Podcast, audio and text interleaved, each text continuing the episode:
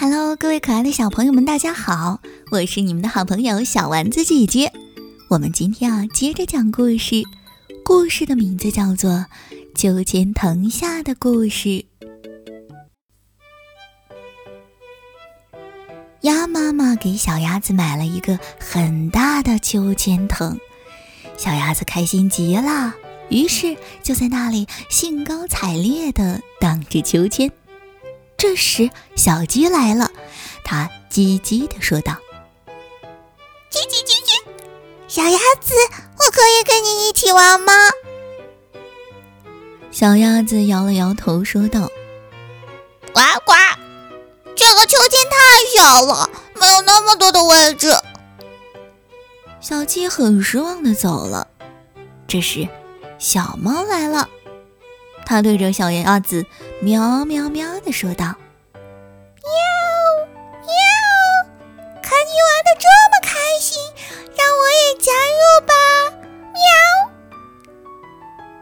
小鸭子说道：“呱呱呱，不行不行，你的爪子太尖锐了，会把秋千藤抓痛的。”呱呱。小猫回过头看了一眼秋千藤，恋恋不舍地走开了。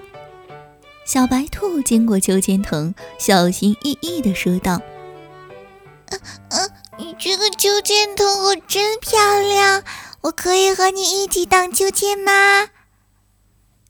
小鸭子摇摇头说道：“呱呱，不行不行，你胆子这么小，待会儿被秋千藤甩出去。”又要哭鼻子了，嗯，不行不行。小白兔听到小鸭子这样说，伤心极了，于是低着头走开了。这时，一头小牛经过，看到了秋千藤，只见它哞哞哞地说道：“哞，小鸭子，你这个可以借我玩一会儿吗？”小鸭子看了一眼小牛，摇了摇脑袋，说道：“我我我我不行不行，你的体积太大了，会把我的秋千藤给压坏的。”小牛只好甩了甩尾巴走开了。鸭妈妈看到小鸭子这样，语重心长地说道：“宝宝，你这样是不对的。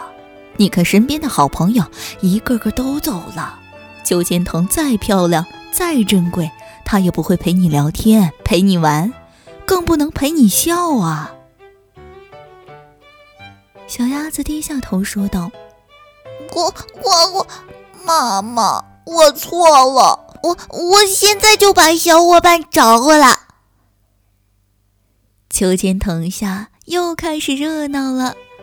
原来小猫尖锐的爪子并不会把秋千藤抓伤。可爱的小兔子也不会胆小被吓哭。秋千藤的位置很大，完全可以让小鸡一起坐着玩。小牛的体积虽然很大，但是也不会把秋千藤给压坏呢。好了，各位小朋友们，故事讲到这儿也就结束了。你有没有遇到过自己的玩具要求被分享给其他小朋友玩的情况呢？你是怎么做的呢？欢迎在我们屏幕下方留言哦。好啦，本期的儿童故事就讲到这里了。我是你们的好朋友小丸子姐姐，我们下期再见吧，拜拜。